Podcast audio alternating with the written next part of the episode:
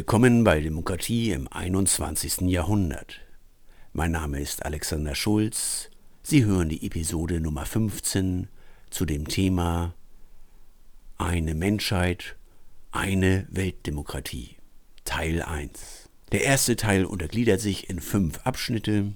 Abschnitt 1 der globale Deal, 2 Bildung und Arbeit für alle, 3 das Ende der freien Natur, 4 Staatsschulden lähmen Demokratien und 5 die Freiheit aller Frauen und Männer. Beginnen wir mit Punkt 1, der globale Deal. Die Komplexität der Supermenschheit von bald 10 Milliarden Menschen im Jahre 2050 ist gewaltig. Die Dynamik der politischen Ereignisse fordert von den Demokratien des freien Westens eine außergewöhnliche Anstrengung in der Innen- und Außenpolitik. Es bedarf vieler neuer Schritte, um Frieden und Demokratie für die gesamte Welt umzusetzen und zu sichern. Ein einmaliger Entwicklungsprozess ist notwendig, um eine demokratische Weltordnung herzustellen. Um zu einer friedlichen Welt zu kommen, muss das Bevölkerungswachstum ein mäßiges Wachstum sein oder werden. Nur so kann die Wirtschaft ausreichend Arbeitsplätze zur Verfügung stellen und sich mitentwickeln. Derzeit haben wir weltweit eine durchschnittliche Geburtenrate von 2,4 Kindern pro Frau. Das hört sich noch niedrig an, aber durch die Verlängerung der Lebenszeit aller Menschen auf dieser Welt durch günstige Medizin entsteht ein Bevölkerungszuwachs von 1,1 Prozent pro Jahr. Das ist viel zu hoch. Die Zuwachsrate sollte maximal bei 0,5 Prozent Bevölkerungswachstum pro Jahr liegen also etwa halb so groß, wie sie derzeit ist. Für das 21. Jahrhundert zählt die Devise Qualität vor Quantität. Lieber wenig Kinder in optimaler Erziehungsumgebung als viele Kinder in Armut, Hunger, ohne Bildung und später ohne Jobs.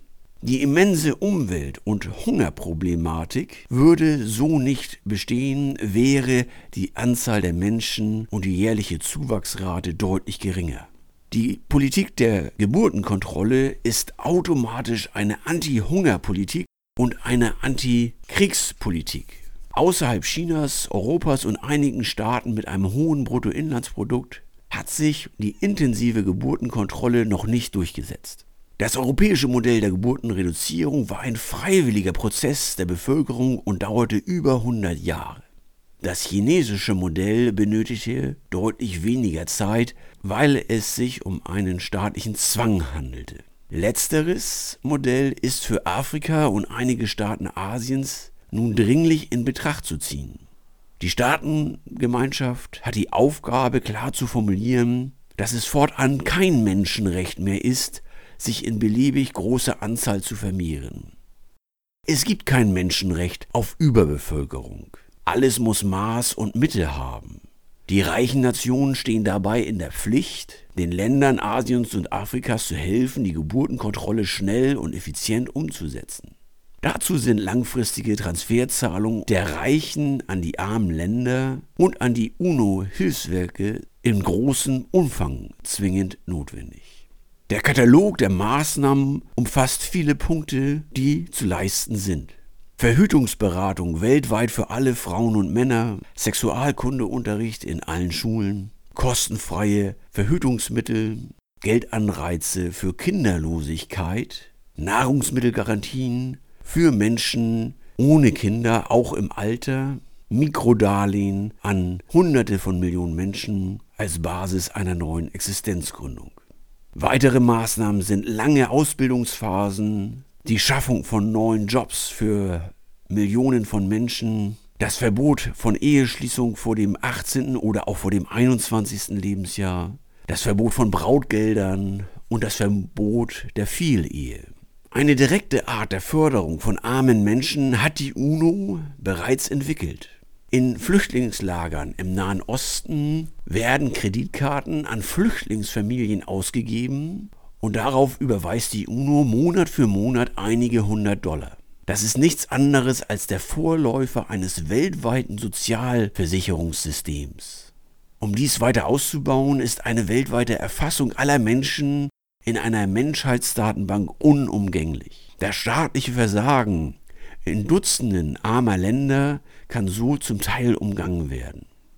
Nicht nur die Geburtenrate, sondern auch das starke Ansteigen der Lebenserwartung führen zu einem Wachstum der globalen Menschheit. Hier muss es zu einem Umdenken kommen. Leben Menschen in einem Land mit einer sehr guten medizinischen Versorgung und haben eine Lebenserwartung von 65, 70, vielleicht sogar 75, 80 Lebensjahren, dann bedeutet das in Zukunft auch, dass in diesem Land vorwiegend kleine Familien existieren mit ein oder zwei Kindern und die Bevölkerung sich bewusst gegen die Großfamilien entscheidet. Hier zerbricht ein Menschheitstraum. Die Begrenztheit der Erde, der Ressourcen setzt allen Menschen ein Limit. Das gilt, solange kein neuer Planet bewohnbar ist. Solange wir noch nicht mit Milliarden von Menschen in unserem Sonnensystem auf anderen Planeten wohnen können. Es gilt für eine Übergangszeit. Damit das in den Köpfen der Menschen ankommt, brauchen wir einen globalen Deal. Menschen müssen sich weltweit zur Geburtenreduktion und für ein langes Leben aller Menschen bekennen. Dazu sind weitere Schritte notwendig. Punkt 2. Bildung und Arbeit für alle.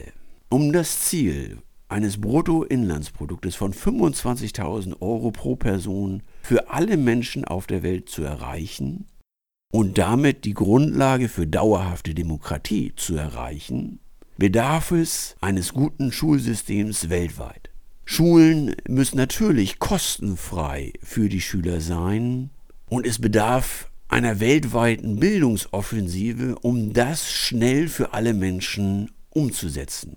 Die Europäische Union sollte dafür ein eigenes Ministerium gründen und aktiv diese Politik in Afrika und Teilen Asiens mitbewirken. Der Katalog von notwendigen Tätigkeiten umfasst zum Beispiel folgende Punkte.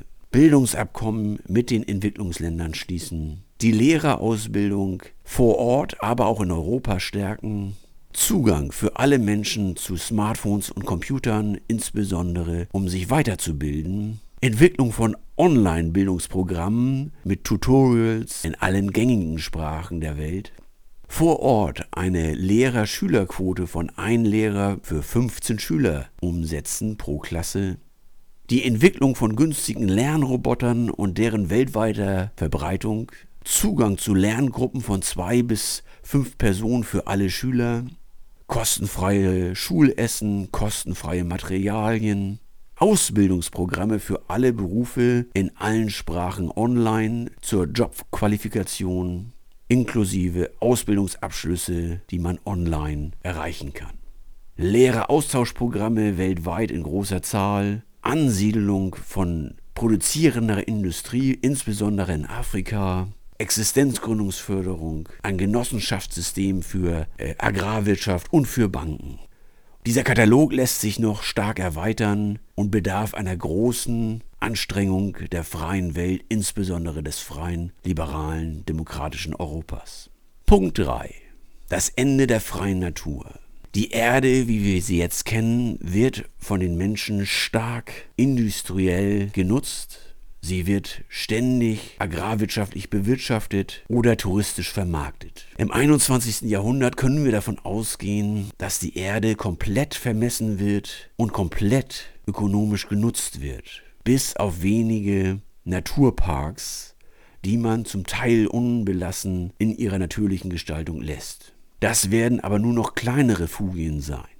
Die freie Natur, wie wir sie einmal kennengelernt haben, weicht der agrarischen Nutzung und der touristischen Nutzung, so wie wir sie beispielsweise schon in Europa kennen, bis in die letzten Winkel eines Landes hinein.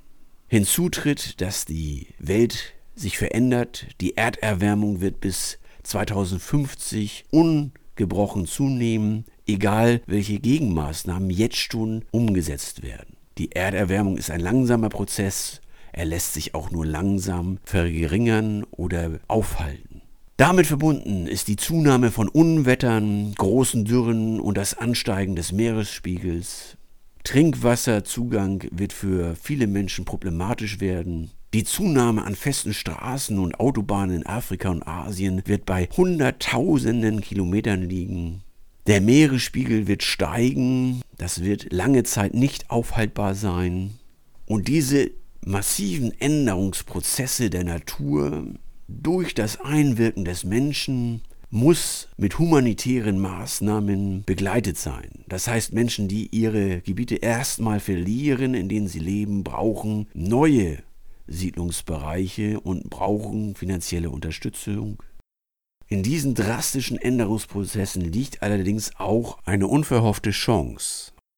Umweltkatastrophen kennen keine nationalen Grenzen, kennen keine Ideologiegrenzen, wird die gesamte Menschheit von den Kräften der Natur angegriffen, dann steht die Menschheit als Gruppe zusammen und kann sich als Gruppe auch auf vernünftige Maßnahmen zur Begrenzung von CO2 beispielsweise in der Atmosphäre verständigen und sie auch umsetzen. Das wiederum ist ein großer wirtschaftlicher Prozess, sogar eine Chance auf Wirtschaftswachstum weltweit, nicht nur in den Industrieländern, sondern weltweit in allen Ländern. Punkt 4. Staatsschulden lähmen die Demokratien. Ein Langzeitgift nagt an den westlichen Demokratien, insbesondere an den reichen Ländern, die zu hohe Belastung mit Staatsschulden.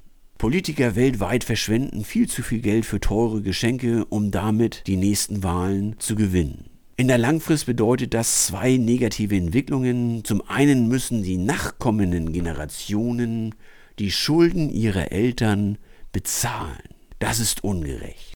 Zum anderen können die zukünftigen Regierungen nicht mehr aktiv handeln, weil sie durch den Schuldendienst in die Enge getrieben werden.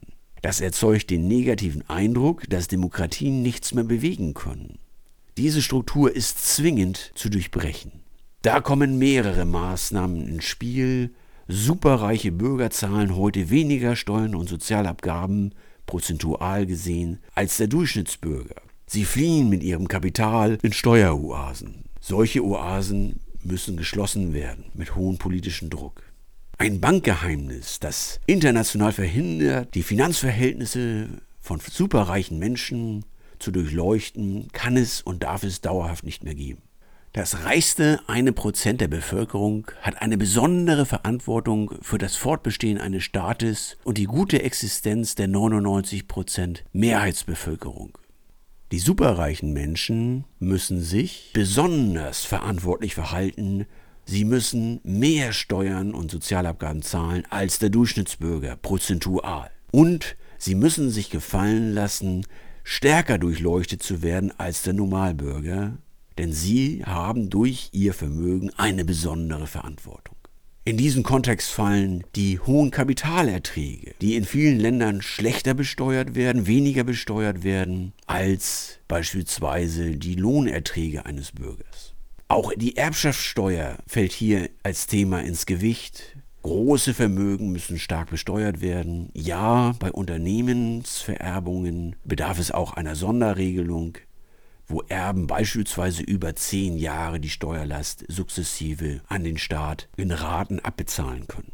Insgesamt bedarf es einer geringeren Abgabelast der Mittelschicht. Bürger der Mittelschicht sollten nicht mehr als 40 Prozent von ihrem Gehalt für Sozialabgaben und Steuern aufwenden müssen. Sehr reiche Menschen dagegen, die obersten 10 Prozent, die obersten 5 Prozent, sollten dagegen eine Abgabelast haben von über 50 Prozent vielleicht sogar über 60 Prozent, so wie es beispielsweise in Dänemark und Schweden der Brauch ist. Auch der Staat muss etwas leisten, nämlich eine transparente Finanzkommunikation. In Deutschland erhalten alle Bürger einmal im Jahr ein Schreiben der deutschen Rentenversicherung.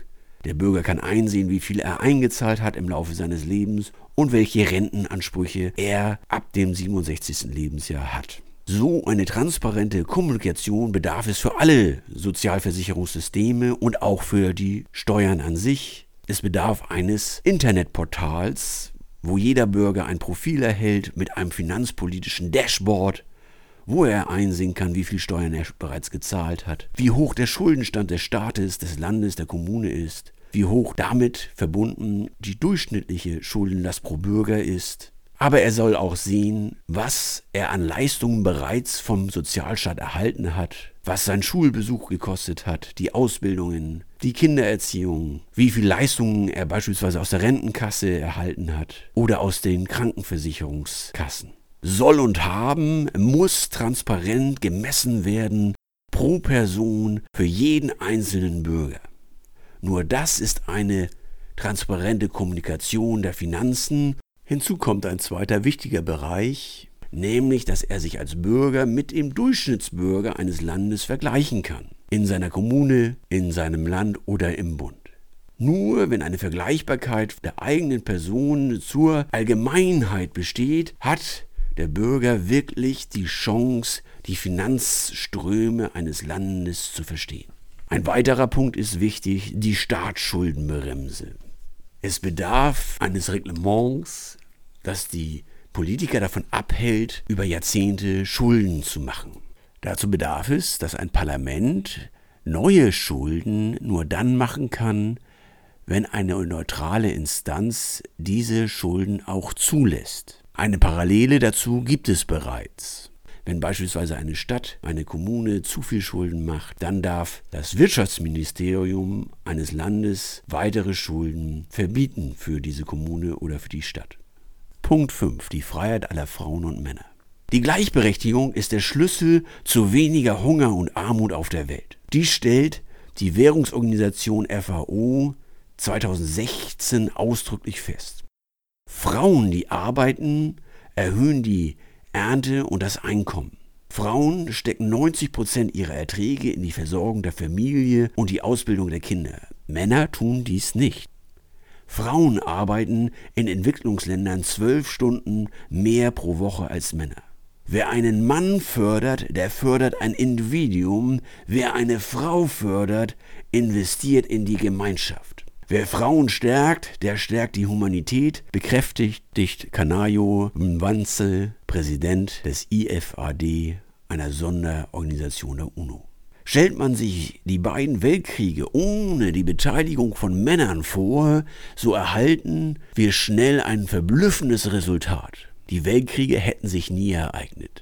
Sind Frauen in allen Machtebenen weltweit vorhanden, kommt es zu ausgewogeneren Entscheidungen und einem insgesamt besseren Risikomanagement. Der gesunde Menschenverstand kommt dagegen in reinen Männergruppen oft zum Erliegen. Das liegt auch daran, dass Männer ein doppelt so großes Aggressionszentrum im Gehirn besitzen wie Frauen. Die Alternative im 21. Jahrhundert zielt auf eine neue Ausgewogenheit. Kluge Frauen werden zusammen mit vernunftorientierten Männern diesen Planeten optimal regieren und verwalten. Nicht ohne Fehler, aber ohne Zerstörungswahn. Das war der Podcast Demokratie im 21. Jahrhundert mit der Episode Nummer 15, Teil 1 zu dem Thema Eine Menschheit, eine Weltdemokratie die Episode gliederte sich in die Teile Punkt 1 der globale Deal, Punkt 2 Bildung und Arbeit für alle, Punkt 3 das Ende der freien Natur, Punkt 4 Staatsschulden lähmen Demokratien, Punkt 5 die Freiheit aller Frauen und Männer. Weitere Episoden finden Sie auf iTunes und der Webseite www.demokratie2100.de. Zusätzliche Informationen erhalten Sie in dem Buch Der Weg zur Weltdemokratie, die Überwindung von Terror, Ideologie und Diktatur im 21. Jahrhundert, bei Ihrem Buchhändler vor Ort oder im Online-Buchhandel. Mein Name ist Alexander Schulz, Redner, Berater und Autor. Bleiben Sie politisch und bleiben Sie gesund.